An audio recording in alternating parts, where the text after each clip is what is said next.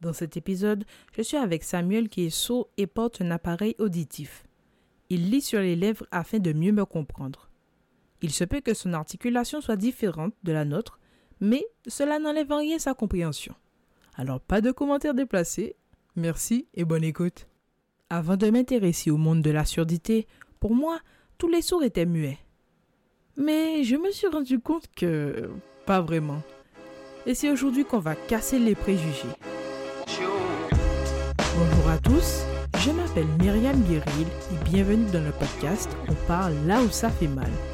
C'est le podcast qui te permet de parler des sujets tabous ou peu compris par la société.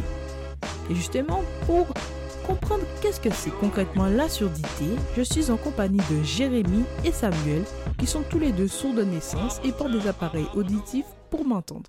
Comment est-ce qu'on est sourd concrètement? Ah, il y a plusieurs cas, en fait. Moi, par exemple, moi, je suis né sourd euh, naturellement, mais il y en a beaucoup qui, qui ont euh, la surdité à cause de la méningite, par exemple, euh, qui, dans le fond, est un médicament qui peut causer la surdité, surtout quand il attrape la méningite à l'enfance, c'est-à-dire souvent à la naissance. Souvent, ça, des cas qui peuvent souvent avoir la surdité, qui peut causer la surdité. Tandis que dans mon cas, je suis né sourd, globalement, on pourrait dire je ne sais pas si quoi des statistiques euh, de personnes qui ont la surdité en la naissance ou ceux qui l'ont attrapé par euh, une maladie, donc la méningite. Il y a des hypos de résultats à propos de ça. Et pour toi, Jérémy, ça a été la même chose? Oui, moi, c'est de naissance, c'est vraiment euh, causé, mais là, c'est par mon, syndrome. Donc, je suis née avec le syndrome de Treacher-Collins. Mhm. Et c'est la malformation des oreilles qui fait en sorte que je suis, je suis née sourde. Donc, euh, c'est une sourdité qui est dite euh, sévère. Mhm. Euh, je ne sais pas le, niveau de sourdité de, dont sévère. Moi, c'est profond. Oui, il y a plusieurs paliers de sourdité. Tu as, une sourdité légère, moyenne, modérée, puis après ça, tu es sévère, puis après ça, tu es profonde. Et la sourdité sévère et profonde, souvent dans les cas, les cas les plus...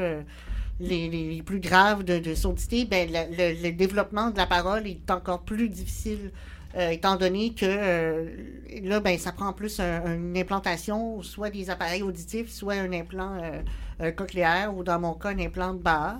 Puis le, type de sourdité va, faire en sorte que le, moyen de pallier à la sourdité va être différent d'une personne à l'autre. Et justement, tu parles des différents types de surdité, mais est-ce que ta surdité, elle, entre guillemets, s'aggrave avec le temps ou elle reste la même, par exemple, si tu as une surdité légère, est-ce qu'elle peut s'aggraver euh, en étant profonde par la suite? Des... Oui, ça peut s'aggraver. Dans mon cas, c'était j'avais une sourdité euh, modérée à sévère dans une oreille euh, à l'enfance, mais avec les otites à répétition, c'est devenu une sourdité très, très sévère, là, qui va jusqu'à ah, la, limite d'être de la sourdité profonde. Ouais. Oui, aussi, ça. Oui, c'est quelque chose qui peut arriver. C'est pas, euh, c'est pas quelque chose qui arrive toujours, mais euh, la sourdité euh, d'une personne peut, peut s'aggraver avec les années. Souvent, c'est avec de la maladie. Dans mon cas, c'était les otites chroniques qui ont causé ah, une sourdité. À force d'être toujours infectée, ben, l'oreille interne devient, de, devient affectée, donc l'efficacité de, de l'oreille est, est, affectée. OK. Ben, moi, dans mon cas, ben, vu que je suis déjà profond, je suis pratiquement au, bas du niveau, hein, au bas de l'échelle. On ne peut pas aller plus bas. Il ne peut pas aller plus bas que ça. c'est sûr que c'est. Ben, je ne savais pas que ça s'aggravait, mais je savais qu'il y avait les différents paliers de, de surdité. Mais la, on est d'un monde d'entendants majoritairement. Est-ce que c'est euh, difficile de vivre d'un monde d'entendants? Pour vous, c'est. Ben, je, je suis sourd et puis. C'est pas grave, quoi. Je m'en fous. Pas au début. Mhm. Vraiment pas au début. Euh, moi, par exemple, dans mon cas, mes parents ont su que j'étais sourd euh, à l'âge de 12 ans. Fait que ça a pris quand même beaucoup de temps. Et quand ils ont su que j'étais malade, que j'étais sourd, euh, ben, ils m'ont mis des appareils, c'est-à-dire des. je sais que je pas des, des, vieilles personnes, par exemple, avec un mood. Ça, ça, fait beaucoup de bruit. Ben, c'est ça qui m'ont commencé à faire des sons. Mais vu que j'avais eu un, un, certain retard, mm qu'il y a eu à deux ans, de mettre des appareils, puis par la suite, devoir évoluer par la suite avec ça. Si ça a été difficile, surtout euh, quand tu rentres à l'école, surtout euh, au primaire, euh, c'est sûr que tu es obligé quand même de, je dirais pas des discriminations, pas au début, mais ça peut virer à discrimination parce qu'évidemment, les enfants, ils savent pas vraiment c'est quoi. Et aussi, toi, en tant qu'enfant, peut-être pas la maturité pour expliquer ça, c'est quoi? Ouais. on est souvent confronté à un milieu qui est quand même hostile par rapport à ça. Est-ce que pour toi aussi, ça a été difficile à vivre? Oui, oui, c'est quelque chose de difficile. Moi, ça a été euh, diagnostiqué vers l'âge de six mois. Puis déjà, à six mois, on m'avait mis des appareils. Mais le problème, c'est qu'avec la forme de mes oreilles, les, appareils ne tenaient pas. Puis euh, ça ne sert pas à grand-chose de donner des, appareils à un bébé. Euh, ça, a été, ça a été une grosse adaptation pour les parents, mais aussi, aussi parce qu'on...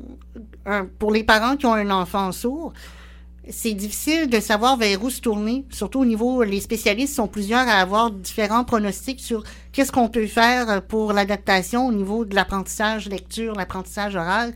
C'est quelque chose de très important.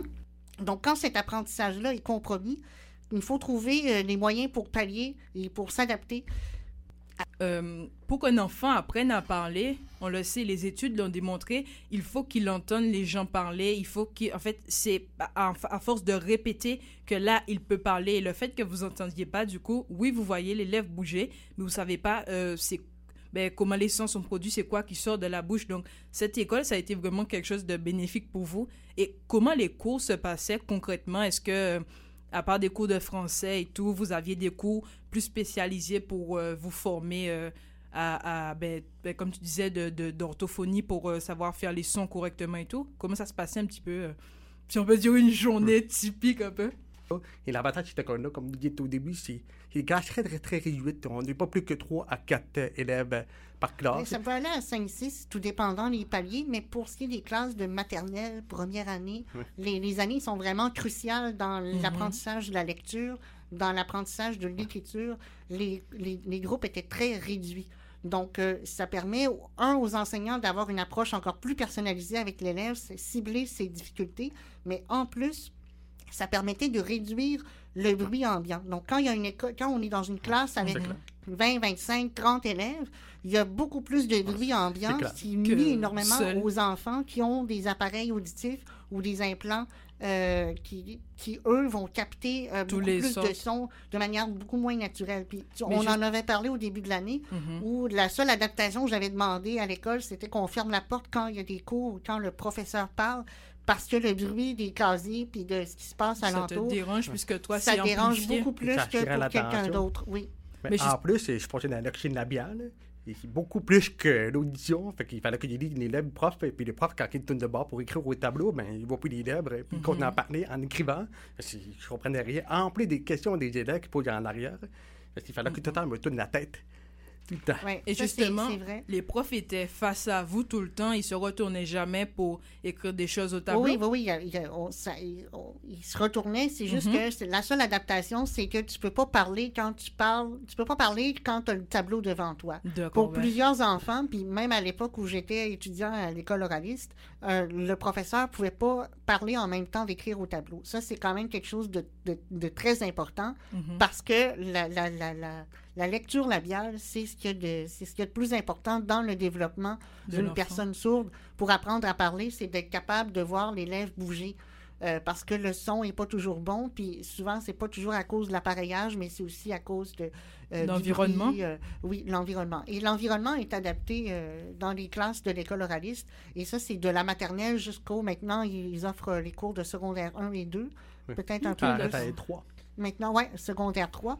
Donc, euh, peu importe le niveau que mhm. l'élève euh, euh, ah. arrive, ben, ça va être son, ça va être son, l'environnement va être adapté à, ses besoins. Et donc, en plus des cours de français, de mathématiques, vous aviez ces cours de lecture labiale, ces cours de... pas des cours de, lecture labiale, ça, ça se fait automatiquement. OK, tout seul. C'est, les, les, enseignants n'ont pas besoin de nous montrer comment faire. l'enfant qui naît avec un problème auditif, euh, va développer automatiquement le, le, le, réflexe. Le réflexe, puis même la, la fin. Puis moi, moi, je l'ai perdu avec les années, là, parce que j'utilise plus ça. Mais euh, quand, tu, quand tu apprends, quand j'étais enfant, je me souviens que je pouvais lire n'importe quelle personne parler sur les lèvres. Ça, c'était à 100 Depuis que tu es petit, et puis c'est resté. Enfin, ça reste, si tu continues à le pratiquer, du coup, euh, une habitude. Pour, par exemple, pour toi? Non, c'est clair. Puis, euh, moi, je savais pas que tu avais les réflexes avec le temps à la suite de ouais. Fait que, dans le fond, les appareils devenaient plus en plus performants. Tu entendais de mieux en mieux. Oui, ben les implants que j'ai eus, oui, sont devenus de plus en plus performants. Mais c'est aussi le fait de d'être dans un milieu d'entendants. Quand je- moi, moi mon, mon- j'ai toujours été à l'école oraliste, donc con- contrairement à toi qui est allé à l'école euh, publique euh, avant, moi, je suis rentrée à deux ans, deux ans et demi à l'école oraliste. Donc tu as connu J'avais aucun. je- je- normalement, j'étais d'âge préscolaire, même avant préscolaire. Puis ça a été très important de me rentrer là parce que le développement de la parole était absent complètement.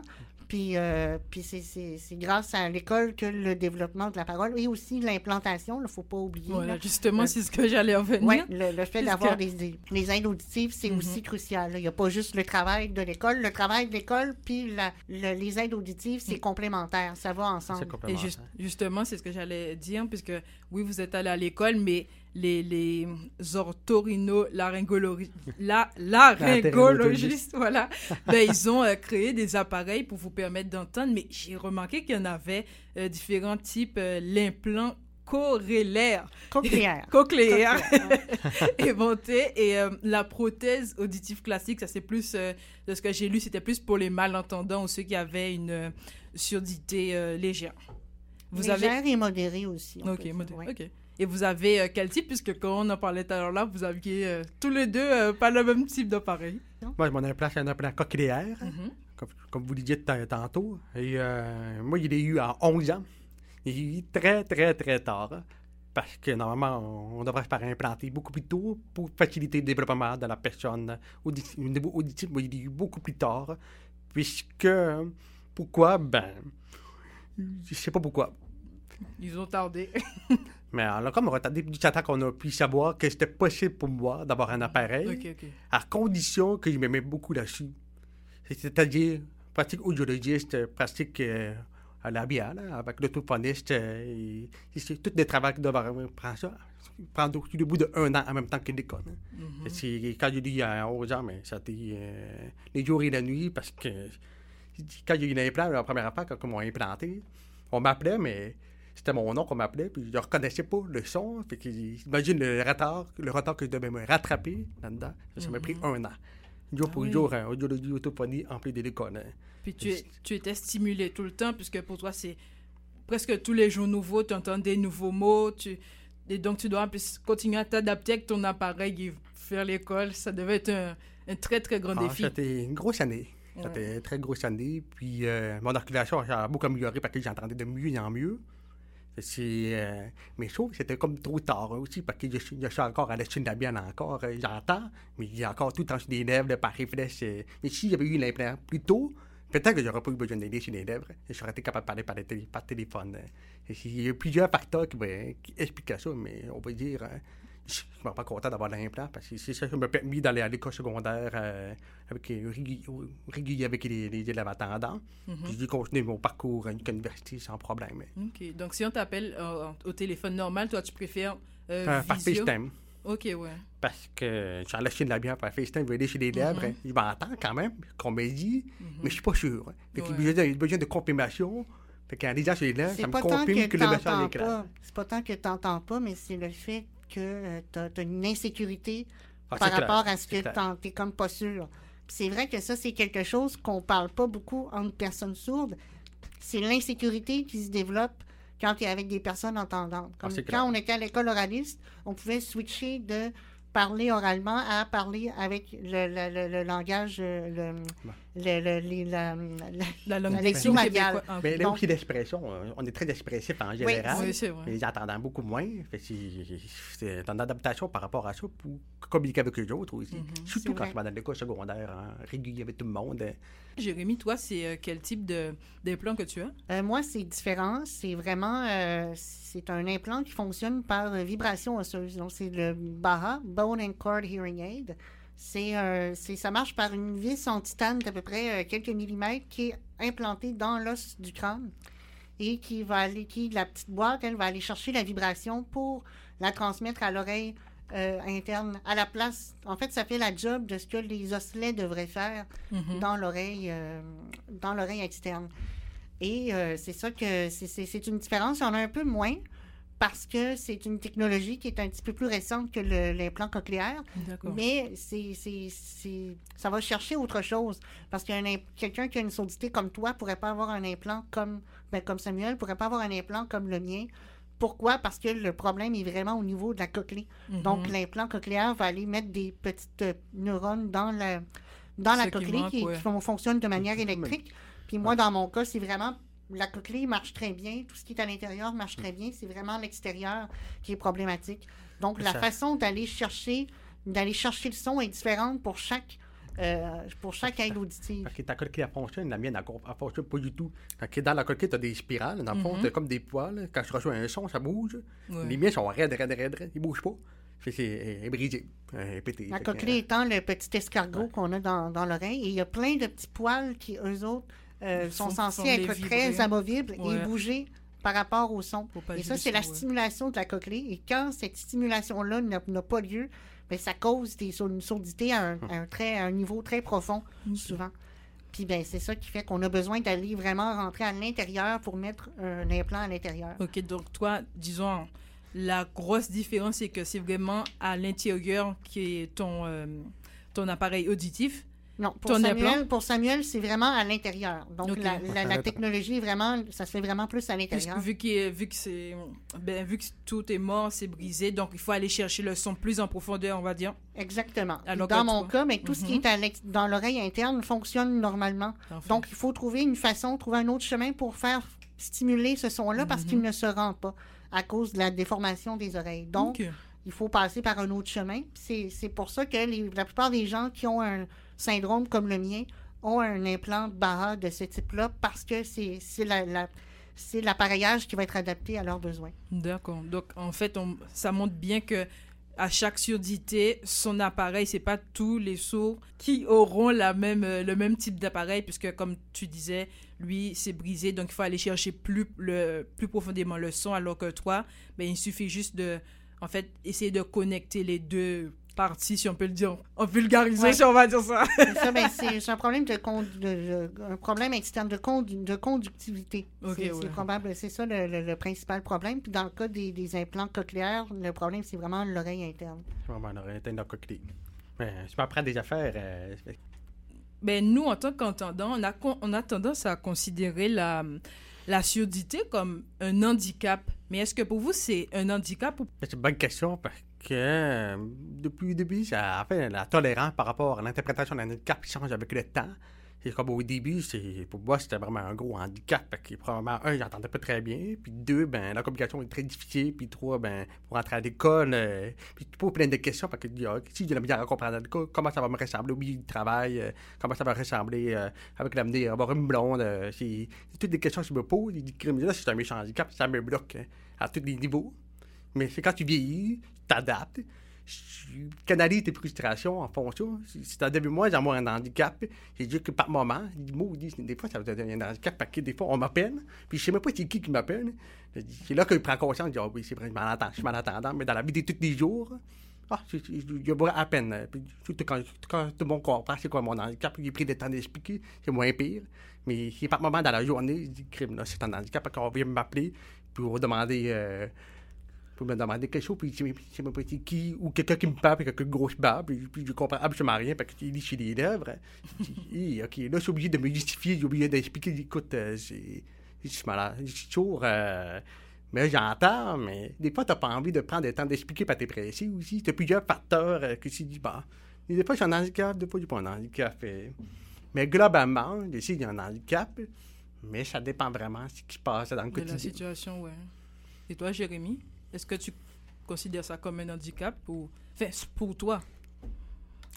Oui, moi, je, le vois comme un handicap, même si ça m'affecte pas nécessairement au niveau du téléphone, mais c'est des fois, je me vois limité dans ce que je peux faire. Donc, euh, comme quand je suis ici au, collège, ben, ne pas entendre la musique ou ne pas entendre euh, le son au bon moment ou de, de, de- d'avoir quelque chose de très imperceptible, ça fait en sorte que je me sens limitée dans mon champ d'action. Pas mal à plusieurs reprises. Puis c'est vraiment les moments où mon appareil, euh, la, la batterie arrête. Là, c'est comme si le, le, le son le son rentre plus. Puis là, c'est là que je me vois, je me sens limitée parce que Ah, j'ai c'est plus d'interaction. Zéro. C'est- clair. hein. Surtout que ça arrête de fonctionner. de- Puis là, t'as oublié ta batterie. de- Ça fait, Ça, comme ça si part mal ta journée aussi. là. ça fait comme si tu es mis dans un monde un peu à part, puisque là, tu faisais partie des entendants et quand ta batterie arrête, tu es exclu puisque tu n'entends pas. Ben, Ça, ça fait comme une coupure. euh, Ouais. je ouais. Mais globalement, comme je vous dire à la question, quand j'ai réfléchi, c'est c'est un handicap, mais c'est un handicap que j'accepte. C'est ça la différence, hein, Mm. comparé à avant. Mais c'est, c'est- ça, c'est, ça fait partie du cheminement accepté. Les gens veulent souvent cacher leurs appareils ou, ou leurs implants. Puis moi, je me dis, ben, une personne qui peut pas marcher, qui est en chaise roulante, elle peut pas cacher sa chaise roulante. Non, Ça fait partie de sa réalité. Puis je pense que un appareil, un implant, c'est ce qui te permet de, de fonctionner normalement. Puis tu devrais pas avoir à, à avoir honte de ça parce que c'est merveilleux. C'est ce qui te permet de t'adapter. Donc, euh, c'est. Mais le plus difficile, c'est parce que c'est un handicap qui n'est pas visible. C'est vrai. C'est ça les pires handicaps, les handicaps invisibles. Ça, je suis totalement C'est c'est d'accord pas visible. Les gens, quand ils te parlent, euh, mais là, tu réponds très bien, parce qu'on parle quand même très bien, puis on Mhm. communique très bien. Si les gens se rendent plus compte, ils deviennent comme, ah, OK, bon, finalement, c'est pas si pire. Mais là, c'est un homme qui arrive, une autre personne qui parle. Là, ils sont plusieurs à parler, puis c'est là que je comprends plus bien. Mais là, je les rencontre, je dis, ah, il manque un petit bout. Euh... Je dis, parce que j'ai pas compris, parce que je trouve bon qui parle en même temps. Je dis, là, il y a la misère à suivre. C'est là qu'il voit que, ah, OK, ben, là, c'est, là, ça devient. Parce que des fois, il fait semblant d'avoir compris aussi des fois. Fait que, ah, il fait du ah, oui, oui, mais parce que je sais qu'il va essayer de me rattraper dans la conversation, puis il va interpréter les propos dans le sens que, ah, il va faire un peu d'interprétation que peut-être qu'il va finir par comprendre, parce qu'il n'a pas envie de faire répéter, parce que des fois, il peut faire répéter trop quatre fois, puis des fois, ça peut agacer du monde, certaines personnes, puis je le vois. Et si, euh, comment je pourrais dire, euh, je sais pas si ça a déjà arrivé des situations comme ça aussi, Mais euh, justement, on parle que euh, fait, de, de comment vous parlez, j'ai l'impression que vous percevez le son d'une manière différente que nous les entendants. Euh, Enfin, Jérémy disait que parfois il n'entend pas la musique ou euh, que certains sons, peut-être que nous on va percevoir, lui non, ou lui il va le percevoir d'une manière plus euh, forte que ce serait d'une manière générale. Comment est-ce, si on peut expliquer là, mais comment est-ce que tu vois, tu, tu- vous percevez le son tous les deux? C'est que le son, on l'entend pas de manière naturelle, donc c'est de manière électronique. Donc c'est jamais, euh, c'est jamais parfait, puis c'est ça qui fait en sorte que euh, s'il y a un bruit extérieur dans un couloir ou dans un coin de quel- quelqu'un qui, qui fait euh, qui fait, euh, qui petit froisser une feuille, ben le bruit va être beaucoup plus amplifié pour quelqu'un comme moi et Samuel parce que euh, naturellement l'appareil auditif va pas euh, euh, Ajuster un peu. Égaliser, va, va égaliser un peu plus les sons. Il ne fait pas de manière naturelle comme quelqu'un qui est entendant. Donc, c'est, ce travail-là, ben, c'est, c'est- ça, ça demande de- un effort psychologique supplémentaire pour se concentrer sur quelqu'un qui parle pendant qu'il y a du bruit. Puis moi, ben, je travaille dans un restaurant, donc c'est un travail constant d'avoir à me concentrer toujours sur ce que le client me dit parce que ben là, il y a du bruit partout ailleurs. Puis je peux pas demander aux gens de se fermer la gueule à chaque fois, à chaque fois que je prends une commande. c'est- clair.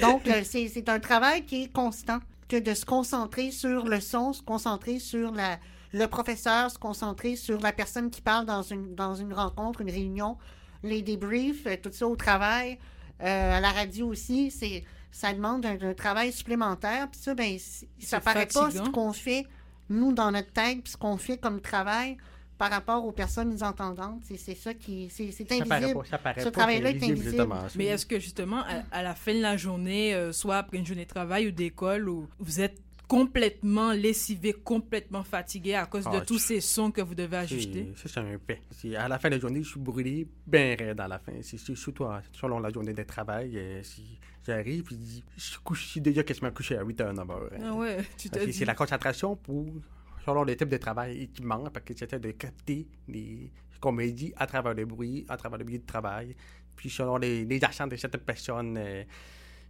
tout ça, c'est c'est comme l'équivalent de parler trois langues dans une journée, Ah dire, ouais. en énergie. Ça, c'est, ça, c'est très vrai. Puis moi aussi, je remarque les journées où je suis avec plus de monde, où je vais faire du, du PR plus. Ben là, ces journées-là vont être très, très drainantes parce que avec faut que je faut que je sépare le bruit de, de chaque, chaque bruit de chaque personne tout le temps, de me concentrer. Le niveau de concentration est, pardon, est plus élevé. Donc oui, à la fin de la journée, quand j'arrive, je suis beaucoup plus fatiguée qu'une personne normale. Ah ouais, donc mettons si vous allez d'un concert ou juste Ah une ben, un représentation, c'est Moi, fini les là. concerts, puis je sais pas si toi tu fais la même chose, mais quand je vais dans un bar où il y a un spectacle, Oui, ouais. je ferme l'appareil parce que de toute façon, j'entends j'entends bien avec la vibration. Ça, c'est clair. Ah oui. Donc, euh, je me dis, euh, si je suis proche de la scène, puis je Mhm. ferme mon implant, j'entends super bien le show. Ah ouais, donc tu ressens. ouais. C'est beaucoup, ça va être beaucoup plus agréable à écouter que si j'avais mon implant. D'accord. Parce que, euh, parce que quand tu es sourd, tu as, une façon de, de, de De capter le son qui est différente. Donc, tu, les beats, tu- tu euh. écoutes avec tout ton corps pratiquement. Puis c'est ça qui fait en sorte qu'un spectacle va être plus. Quand le bruit est très, très fort, là, je dis pas dans un spectacle de jazz dans un restaurant, mais quand le- on va à un show rock puis le- la musique est vraiment à fond, euh, c'est plus agréable d'enlever l'appareil. Comme dans un bar, moi, quand je sortais au Dagobert à 20 ans, euh, l'implant, il prenait le bar parce que euh, le bruit était trop fort. Puis j'entendais mieux les gens à côté de moi avec le peu d'audition que j'avais qu'avec l'appareil, que- que le- qu'avec l'implant. Donc, tu ressens toutes, enfin, vous ressentez plutôt toutes les différentes vibrations. Oui. Vraiment, vous pouvez euh, mettre les aigus, les graves, vraiment par la vibration de, de- qui rentre dans votre corps. Quoi. Bon, maintenant, on apprécie peut-être plus une différentes façons de la vibration, comme on dit, comme dit Jérémy, la, la musique, euh, on, moi, je sens très très bien les beats, euh, surtout quand ça joue fort, euh, je sens la vibration, mais on, je suis habitué à, à savoir que la guitare c'est fait ces vibrations-là, la batterie fait ces vibrations-là. Et C'est à fois de l'habitude, euh, je finis par savoir, genre, ok, là, j'apprécie un bon show, mais j'ai pas besoin d'avoir mes appareils, mes, mes, mes oreilles pour ça. Puis en plus, le bon, je comprends pas, puis je parle très fort, mais moi, là, chez de la bière, je comprends très bien quelqu'un dans un bar, hein. très très bien. Et en plus, il entend quasiment moins que moi. Fait, Ça, à c'est cause du vrai. bruit. Les gens dans les bars entendent moins que moi. Moi, je me rendais compte que j'entendais beaucoup plus que tous mes amis quand je sortais. Pourquoi? Parce que j'étais débranché. Parce que là, j'avais plus le bruit du show, de la musique, de, de tout ça. Donc, la conversation devenait beaucoup plus facile dans mon cas. Puis aussi, ben, avec la lecture labiale, Ouais, j'avais ce, surplus-là que les autres n'avaient pas. Donc, ça, la communication dans les bars n'était pas si pire que ça. Ça, ça allait même mieux. Ouais, ça, ouais. ça, ça nous avantage quasiment. Oui, oui, tout à fait. Et comment, euh, justement, tu l'as un petit peu effleuré, euh, comment ça se passe dans le... Ben, c'est plutôt Jérémy qui l'a effleuré. Comment ça se passe dans le monde du travail, euh, puisque vous êtes tout le temps so- ah, sollicité euh, par rapport à, à vos appareils auditifs et tout, et tout le bruit ambiant qu'il y a autour. Mais comment ça se passe? Est-ce que votre patron il met des... Comment? Des ajustements pour vous accommoder ou pas du tout? Vous avez les mêmes... euh, ben, conditions, entre guillemets, qu'un employé qui entend? Ben, par exemple, dans ma compagnie où que je travaille, il est très, clairement dit à mon employeur que tout qui est téléphone, euh, oublie ça, on va déléguer ça à une personne qui est attendant. Parce que si j'ai un téléphone, c'est sûr qu'il ne va rien comprendre. J'ai dit, par contre, il va m'occuper de la partie courriel, il va m'occuper de la partie communication avec les personnes que je vois physiquement. Ça, il n'y a aucun problème. Mon employeur a très, très, très bien compris. Il a dit, pas de problème, on va adapter ça. Puis rien de plus. Puis moi, c'est un cadeau qu'on me donne. Mhm. Parce qu'il y a un trouble de moi aussi. que, de toute façon, il, va- il verra bien que par téléphone, il ne fonctionne, pas très bien. hein. Et quand tu allais demander l'emploi, il n'y a pas eu de, de discrimination vis-à-vis de ta différence? Ben, ça, c'est c'est donc une histoire. parce que si- quand j'ai eu euh, la- l'emploi avec, avec ma, job- mon- ma compagnie, et, euh, ben, on m'avait offert euh, une entrevue en direct. Mhm. C'est-à-dire, sur place. On m'a donné, ça m'a donné une chance. hein, parce qu'on était en pleine pandémie quand on avait fait une embauche. Et puis, tout le monde m'appelait par téléphone. Même si j'avais écrit en grosse lettre dans mon CV que de m'écrire par courriel ou par texto, ben, il ne voulait pas dire que j'étais malentendant dans le courriel. Parce que si j'écris ça, jamais ils vont m'écrire. Jamais ils vont m'appeler. Ça, c'est clair. Fait que, euh, c'est- c'était pas facile. Ah ouais, t'avais cette difficulté-là à l'emploi de te faire engager parce que si tu disais ah ben, ouais, Me faire, euh, me faire une demande d'entrevue, c'était extrêmement difficile Wow. parce que tout le monde m'appelait. Et quand tu ben, poses 50 CV dans une journée, il y a plein de monde qui t'appellent, puis je sais même plus quelle compagnie, puis t'as trop postulé. Puis je me suis dit, ben là, t'as l'air déjà niaiseux, parce que moi, je me suis dit, ah, j'ai pas compris, pas vous répéter, s'il vous plaît, euh, j'entends pas bien, peux-tu monter ça, mais là, j'entends que- quelqu'un qui raccroche. Wow. Que j'ai fait, euh, mais là, euh, pourtant, je comprends pas. Il écrit dans mon CV, en, quasiment en grosse lettre, de m'écrire par, par courriel ou par texto. Mais ça veut dire qu'il lit pas le CV pantoute. C'est ce que je me suis rendu compte. Il cherchait le numéro, puis il appelait. J'avais aucune chance. Puis la, la compagnie qui m'avait embauché, ben, c'était la seule compagnie qui m'a offert une entrevue en direct. Euh, moi, ça m'a donné, un- ça, m'a donné une chance. Parce que là, que j'ai pu boire, que l'employeur a pu boire que je parlais très bien. Mhm. J'entends que je communique très bien, que j'ai des bonnes compétences. Puis par la suite, à la fin de l'entrevue, j'ai expliqué que j'étais malentendant pour qu'il soit à l'aise par rapport à ça. J'ai expliqué mes besoins par rapport à ça. Puis quel type de poste. Puis ils ont été très, très ouverts à ça. Puis Ok. euh, à rentrer euh, super bien par la suite. Avait eu- on avait eu un très bon feeling ensemble euh, avec l'employeur. Et toi. Jérémy, est-ce que tu as déjà euh, euh, subi des discriminations euh, vis-à-vis de ta surdité? Au travail, non, parce que je fonctionne avec un téléphone quand même. C'est un Mhm. peu plus difficile, mais moi, j'ai j'ai pas besoin de lire sur les lèvres pour comprendre. Donc ça, c'est un avantage. Donc je peux répondre au téléphone, puis encore plus depuis, euh, depuis l'avènement du dernier, euh, dernier implant qui est sorti en 2018-2019. Maintenant, il se connecte Bluetooth. Avec euh, Ok. le- le- ouais. Donc Ah, moi, quand oui. quelqu'un m'appelle, la musique, euh, les vidéos, tout, tout est connecté directement.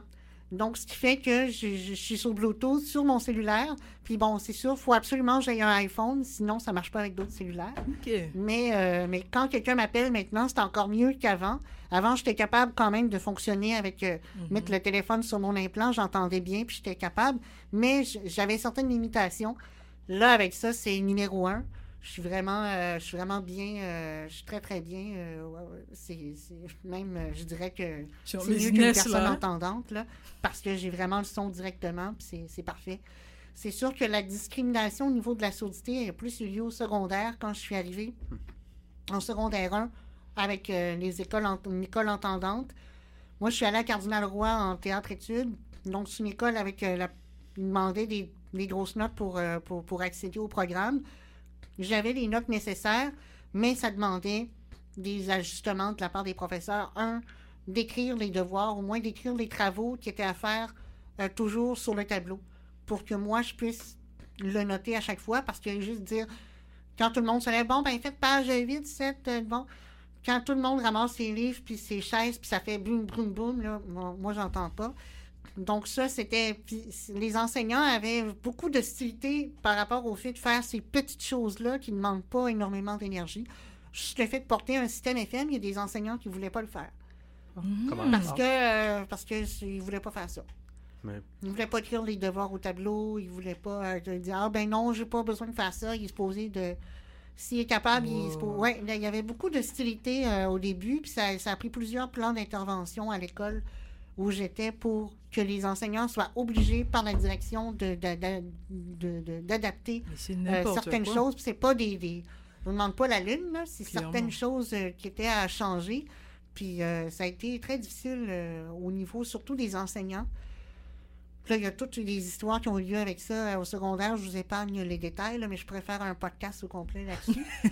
mais c'est vrai que c'est- certains enseignants avaient, euh, avaient une certaine... Une gêne euh, avec ça. étaient récalcitrants à, à- à adapter Alors que ça demande ouais. pas tant d'effort de prendre un crayon, t'écris, lire page, t'entends. Ça te prend pas une minute, même pas 30 secondes en fait. Ben, même pas de l'écrire dans mon cahier, mais de l'écrire au tableau à chaque fois. De prendre cette habitude-là. Puis, pas juste pour les personnes comme moi, mais pour tout le monde, je pense que d'écrire le devoir, ça, ça fait en sorte que c'est sûr, il est écrit. Tu peux pas le manquer. Devoir, page, telle à telle, telle page à telle page pour mardi prochain. Ben, c'est pas compliqué. Puis même pour les personnes non en- entendantes, c'est c'est très bien. Donc, euh, c'est des choses comme ça que je remarquais que on se dit, ah ben là, lui il est sourd, pourquoi que on ferait, je ferais ça pour lui, tu sais? C'est vraiment en multisport, en sport, qu'il commençait à faire mes amis. Oui, j'avais. J'entendais pas bien tout le monde, mais j'avais quand même des habiletés en sport. hein. C'était très sportif. Fait que euh, c'est c'est là que j'ai rencontré mes amis. Ils ont vu que j'avais d'autres habiletés à part mon handicap. Puis Est-ce que euh, vous pensez qu'on a un travail de société à faire vis-à-vis des soins? On... à travers la société, non. C'est plus à moi de m'adapter à la société. Exactement. Puis c'est ce que je pense aussi. C'est pas à la société de s'adapter à nous. Oh, non. c'est- C'est à nous de faire les efforts pour s'adapter à la société, parce que la société s'adaptera jamais à euh, 1%, même moins de 1% de la population qui est sourde ou malentendante. Euh, c'est c'est pas c'est pas réaliste que de penser ça. Puis je pense que je- ce qui devrait être fait, c'est davantage d'informations sur c'est quoi la surdité, quels sont les différents types de surdité, puis c'est quoi les adaptations qui sont, euh, qui sont minimes, mais qui peuvent se faire dans les milieux de travail, dans le milieu scolaire, Au niveau de la pour faire en sorte d'intégrer et de permettre à des enfants, des jeunes sourds de s'intégrer à la vie en société, plutôt que de les séparer à partir de l'enfance jusqu'à pour leur dire. Donc c'est c'est plate, mais c'est un, c'est un travail qui, qui est à faire. Puis ça va un peu à l'encontre de la mentalité de tout le monde doit s'adapter aux réalités d'une minorité, mais Malheureusement, c'est à nous. On est né comme ça, mais le travail est possible, puis c'est à nous de s'adapter puis à faire le, les premiers pas vers, vers, un, un- vers un mode de vie qui est oral. Donc, c'est-à-dire parler avec les, les autres personnes entendantes. Je sais pas si tu as l'air d'être d'accord avec moi. Mais c'est exactement ça. Fait que c'est, c'est, c'est, c'est à nous de s'adapter. on a reçu des outils, mais moi, ce que je fais souvent avec les gens, c'est que je passe le message. J'explique un peu c'est quoi la société un peu en général, brièvement, au moins pour avoir une petite base un peu. Mais à part de répéter le message, il, finit par, il finit par comprendre. Autant que dans mon milieu d'emploi que dans le quotidien. Mais euh, en tout cas, merci d'avoir été présent pour discuter de ce sujet. Ça m'a euh, ben, fait apprendre beaucoup de choses que ben, je ne savais pas et que je suis sûre que les gens qui nous écoutent ne savaient pas. Et puis, je vous remercie encore une fois euh, d'avoir partagé vos parcours. Oh, ça fait plaisir. Ça fait plaisir. Merci à toi, Myriam.